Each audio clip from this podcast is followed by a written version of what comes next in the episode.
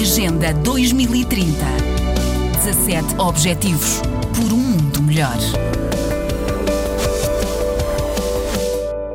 Mariana não fala nem anda sozinha, mas tem um olhar atento, próprio de quem se agarrou à vida desde o primeiro minuto. Ela tem uma malformação, é uma malformação congênita complexa.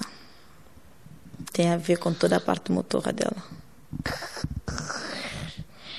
É uma, é uma criança que não se contava com ela, mas hoje tem cinco anos e alguns meses, já vai fazer seis anos.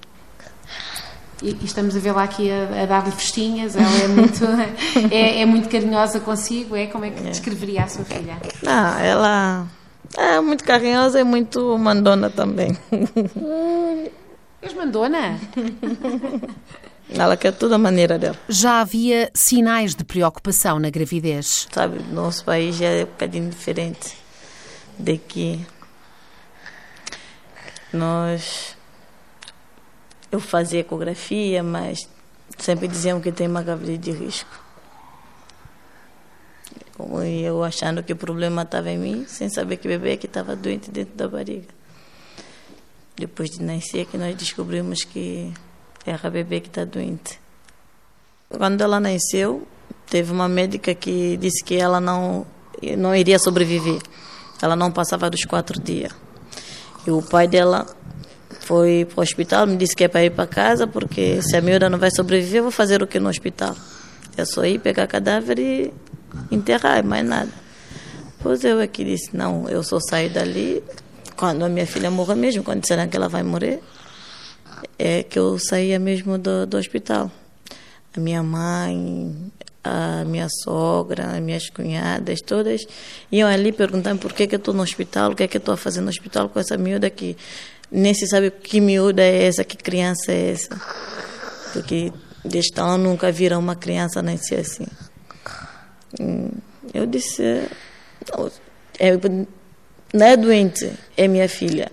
Eu fico com ela, quando se ela morrer eu vou para casa. Se ela não, enquanto ela não morrer, eu fico aqui no hospital com ela. Passando dos 15 dias é que apareceram esses médicos que disseram que ela, vai, ela tem que ser evacuada urgentemente. A bebê Mariana desafiou a dúvida e a ciência e é hoje já uma menina que olha com toda a atenção para o microfone. Mariana está ao colo da mãe no Centro de Paralisia Carlos Gulbenkian. Em Portugal, conseguiu tratamento médico e outra assistência. Aqui fez várias cirurgias na Estefânia. E estamos a seguir na terapia, terapia da fala, ocupacional. E, e, agora está aqui no centro já há uns meses. Sim. E, e, e, como é que, que ela se sente aqui? Como é que acha que. O que é que consegue perceber da, do, do tempo que ela passa aqui? Ah, acho que ela fica bem. Ela, eu acho que ela aprende muitas coisas, mas quando chega a casa ela começa a fazer umas atrapalhadas. Eu acho que ela aprende muitas coisas aqui.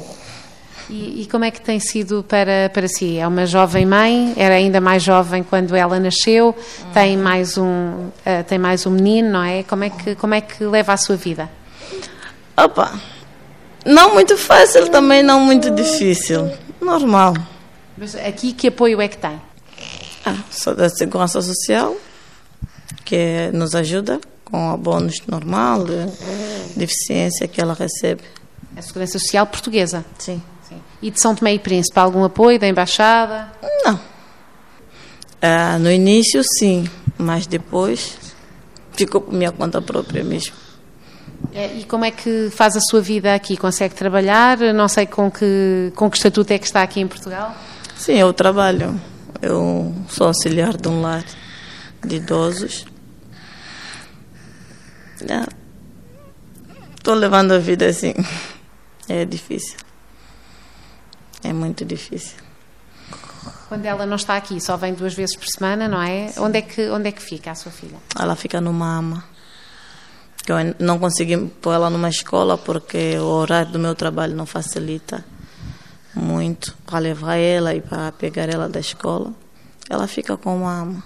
A mãe de Mariana, assim mesmo, como preferiu que eu a identificasse, vive para esta filha, com o coração dividido pelo outro que deixou em São Tomé e Príncipe. A quem teve de abandonar terra e família lá longe para garantir uma existência mais digna a quem tem problemas, deixa uma mensagem.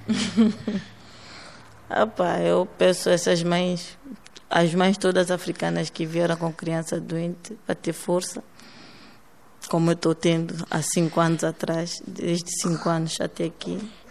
É só força e coragem, não desista. Agenda 2030 17 Objetivos por um mundo melhor.